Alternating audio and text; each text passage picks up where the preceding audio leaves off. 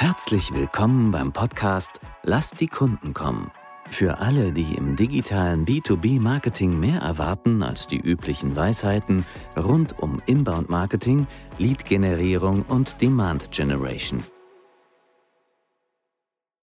So, willkommen zu einer neuen Ausgabe von Lass die Kunden kommen. Ich habe wieder einen Gast und das ist heute der Heik Dettmann. Der ist bei Klöckner Ei und wird uns einiges erzählen über das Thema UX für B2B. Erstmal hallo, Heik. Hallo, Thorsten. Schön, dass du mich eingeladen hast. Vielen Dank. Grüß dich. Ähm, vielleicht, weil es ein bisschen ungewöhnlich ist, kannst du ein paar Sachen sagen, was Klöckner Ei macht?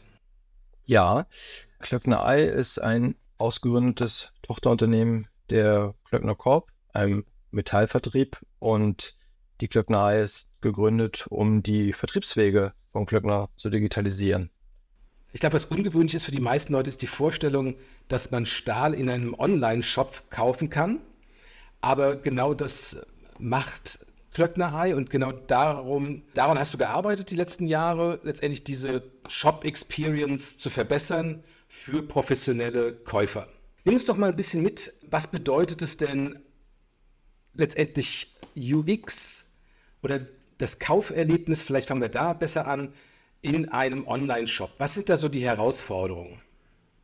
Ich glaube, die Herausforderung, eine der Herausforderungen, die entsteht, ist durch die Distanz. Also anders als im Offline-Shop, wo man ins Geschäft hineinkommt, sich eben die Produkte anfasst und eventuell ein Verkäufer rückfragen kann zu bestimmten Produkten, weiß ich nicht, seien es Schuhe oder die man anprobieren kann, äh, ist eben die besondere Herausforderung im Online-Shop eben, dass es ein Remote-Geschäft ist. Das heißt, es müssen Interpretationen gefunden werden für dieses Kauferlebnis, dass der Nutzer, dass der Besucher sich bestmöglich das Produkt vorstellen kann, dass er einen guten Eindruck vom Geschäft an sich als solches erhält und sagt, ja, hier, diesem Geschäft vertraue ich, dieser Beratung, dieser Beratung bin ich dankbar und ich konnte das Produkt ausprobieren, ich finde den Preis fair, und das zu interpretieren auf einem virtuellen Medium, das ist eigentlich die Herausforderung.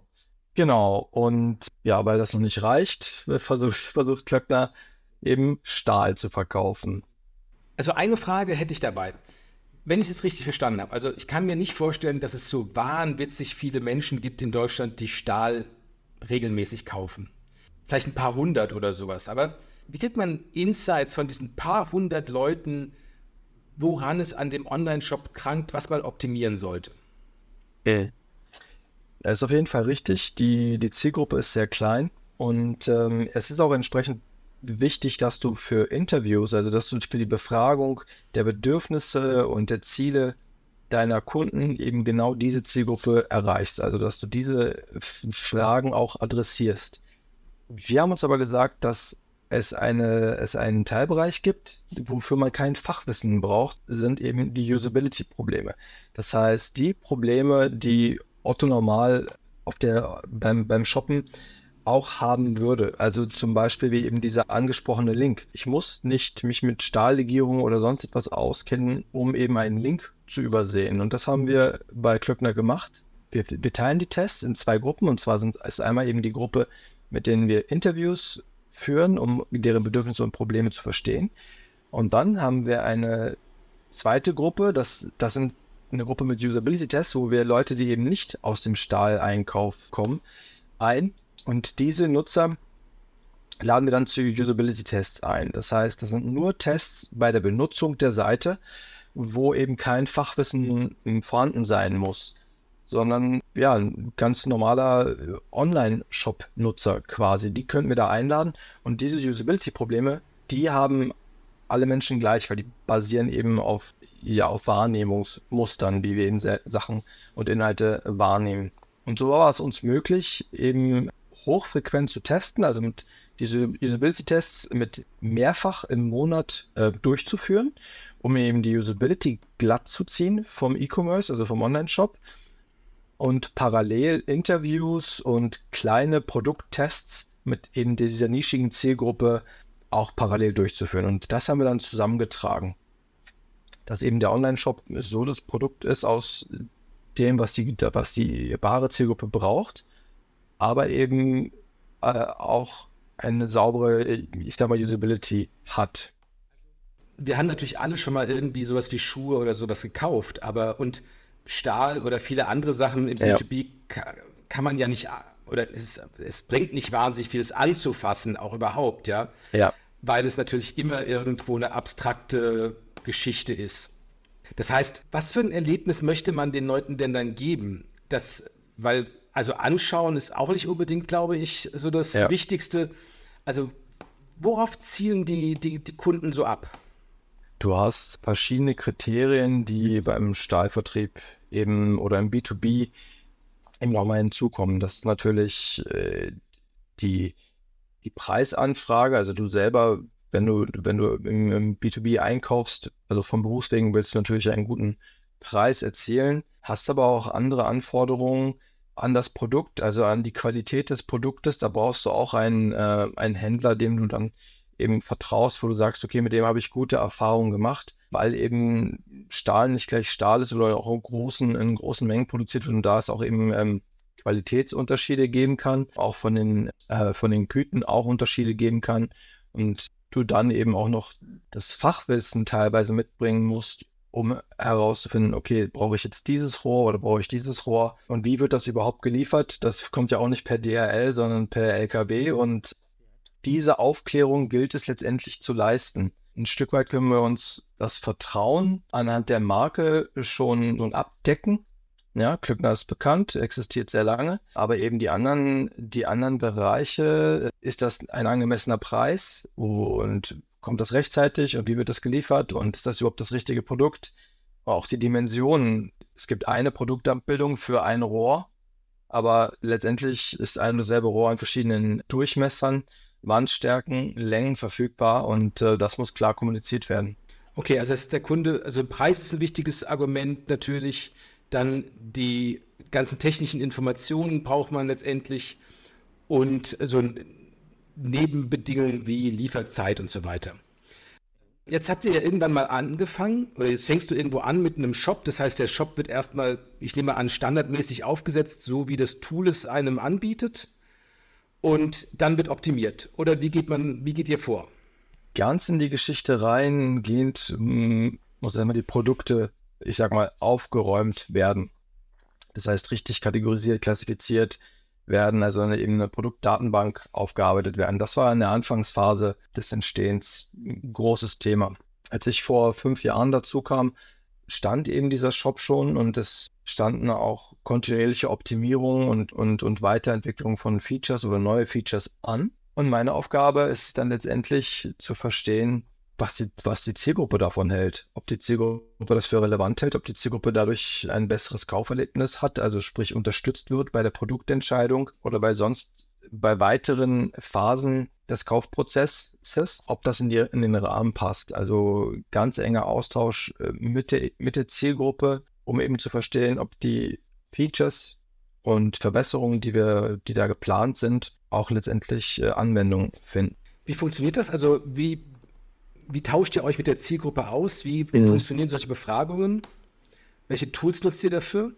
Ja, also es gibt im, im UX-Bereich verschiedene Research-Methoden. Man kann grob unterteilen zwischen qualitativen Methoden, das heißt, man, man fragt eine kleine Zielgruppe nach dem Warum, was ist das Bedürfnis, was ist das Problem und man versucht in quantitativen Tests eben herauszufinden, wie viele betrifft das.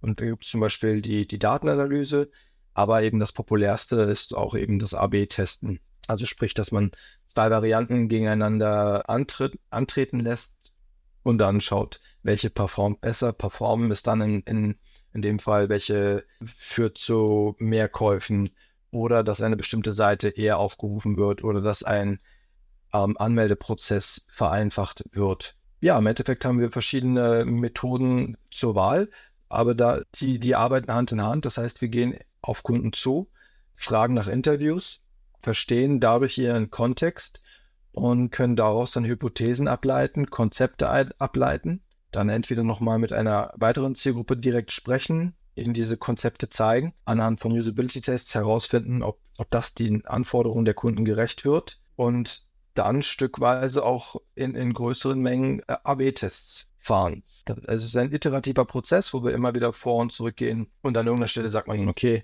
dieses Feature ist jetzt getestet und ähm, das kann jetzt so in die Produktentwicklung gehen. Also ich finde das ganz spannend, weil wir machen ja sowas ähnliches. Wir versuchen Entscheidungsprozesse zu verstehen, die jetzt nicht in einem Online-Shop stattfinden, sondern zwischen Anbietern und Käufern.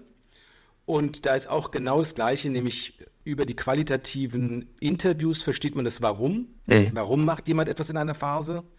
Und mit dem Quantitativen kriegt man so einen Eindruck, weil das ist ja auch bei euch wahrscheinlich nicht statistisch, es ist ja keine Massen, die ihr befragt, sondern ihr bekommt mhm. halt einen Eindruck davon, wie viele betrifft das? Ist ja. das eher selten oder ist das bei vielen?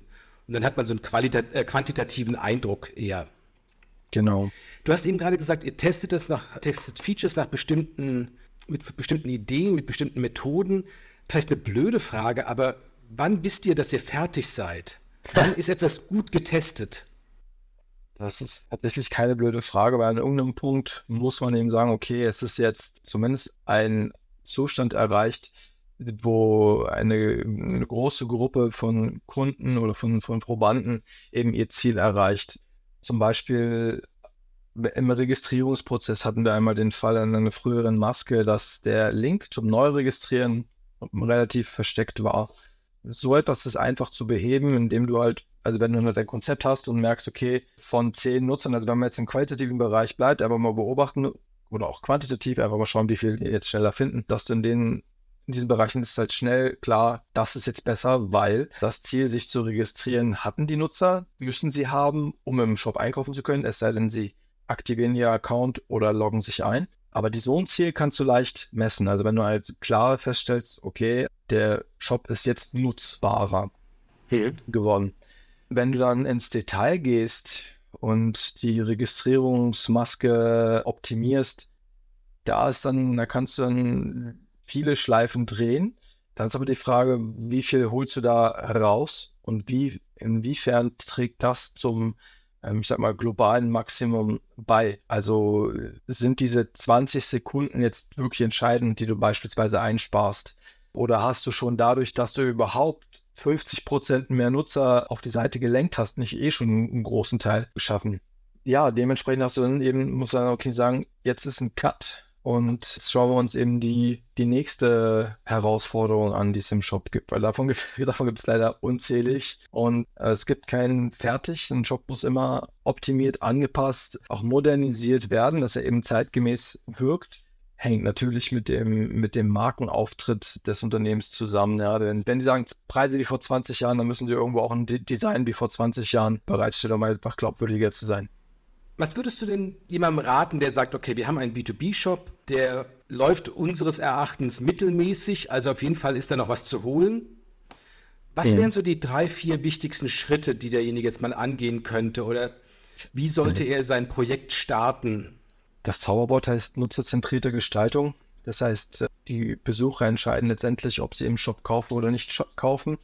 Das heißt, er müsste als allerersten Schritt einen, einen kleinen Pool von 10, 20 potenziellen Käufern zusammenfinden, um eben anfangen, das Produkt zu evaluieren und zu sagen, okay, das ist mein Shop. Dieser Shop hat ja immer ein Ziel, das heißt im B2B dann eben beispielsweise ein, im E-Commerce dann ein Verkauf und dann eben zu schauen, ob dieser Shop generell relevant ist. Also ich würde mich von grob von dem, ist es überhaupt relevant für den, für den Interessenten, bis hin zu fein durchtasten. Und äh, je nachdem, in welchem, in welchem Reifegrad dieses äh, E-Commerce dann aufgebaut ist, kann man dann halt eben mit den Methoden immer feiner werden und immer mehr in Richtung Conversion-Optimierung sich bewegen. Aber grob zu Anfang sollte man auf jeden Fall mit der Zielgruppe sprechen und den, wenn man äh, den Shop hat, da eine Bestandsaufnahme machen und sagen, okay, was funktioniert denn gut, was funktioniert denn nicht gut, meinetwegen Usability-Probleme herausfinden in, in so einer, äh, in so einer Research.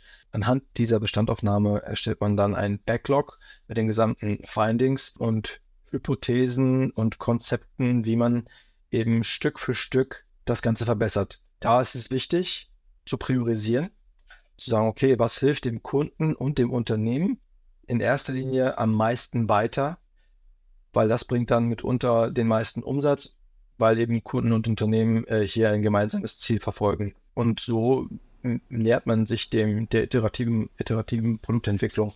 Gibt es da, du hast von nutzerzentrierter Design, glaube ich, gesprochen. Gibt es das, ist es ein, ein feststehender Begriff? Kann ich das irgendwie als Buch nachlesen? Wie kann ich mich informieren als Neuling oder so? Ja. Als Entscheider, der vielleicht sein Team in diese Richtung schubsen will? Der Begriff nutzerzentrierte Gestaltung ist schon fest verankert. Ein Modewort, was sich in den letzten, ich sag mal, äh, acht Jahren vielleicht ähm, aufgetan und gehalten hat, ist das sogenannte, die sogenannte User Experience. Das eben übersetzt so viel bedeutet wie Nutzererlebnis und damit ist dann eben gemeint, wie ist das Nutzererlebnis, also von den Nutzern meiner Software, in dem Fall beispielsweise das E-Commerce, mit meinem Produkt, mit meinem Online-Shop, mit meinem E-Commerce. Und äh, genau, das ist so der, der erste Anhaltspunkt. Also UX, Design und nutzerzentrierte Gestaltung. Ja, prima. Alles klar. Dann würde ich sagen, vielen lieben Dank für den Einblick in die Welt von UX für B2B-Shops, was ja in der Tat also eine, eine echte Nische ist. Vielen, vielen lieben Dank dafür. Danke an alle Hörer. Und dann würde ich sagen, nächste Woche geht es weiter mit der nächsten Folge. Vielen lieben Dank, Heik. Sehr gerne. Danke Dankeschön. auch. Ingros. Schön, dass Sie heute eingeschaltet haben bei Lass die Kunden kommen. Sollte Ihnen der Podcast gefallen, freuen wir uns über eine 5-Sterne-Bewertung. Dies hilft anderen, diesen Podcast auch zu finden. Wenn Sie Fragen, Anregungen oder Themenvorschläge haben, kontaktieren Sie uns gerne über www.chainrelations.de. Chain Relations in einem Wort. Sie können sich direkt mit Thorsten Hermann auf LinkedIn vernetzen, ihm folgen und dort an spannenden Diskussionen mit ihm teilnehmen. Thorsten schreibt man ohne H und Hermann mit zwei R und zwei N. Jetzt sagen wir Tschüss, auf Wiedersehen und bis zum nächsten Mal.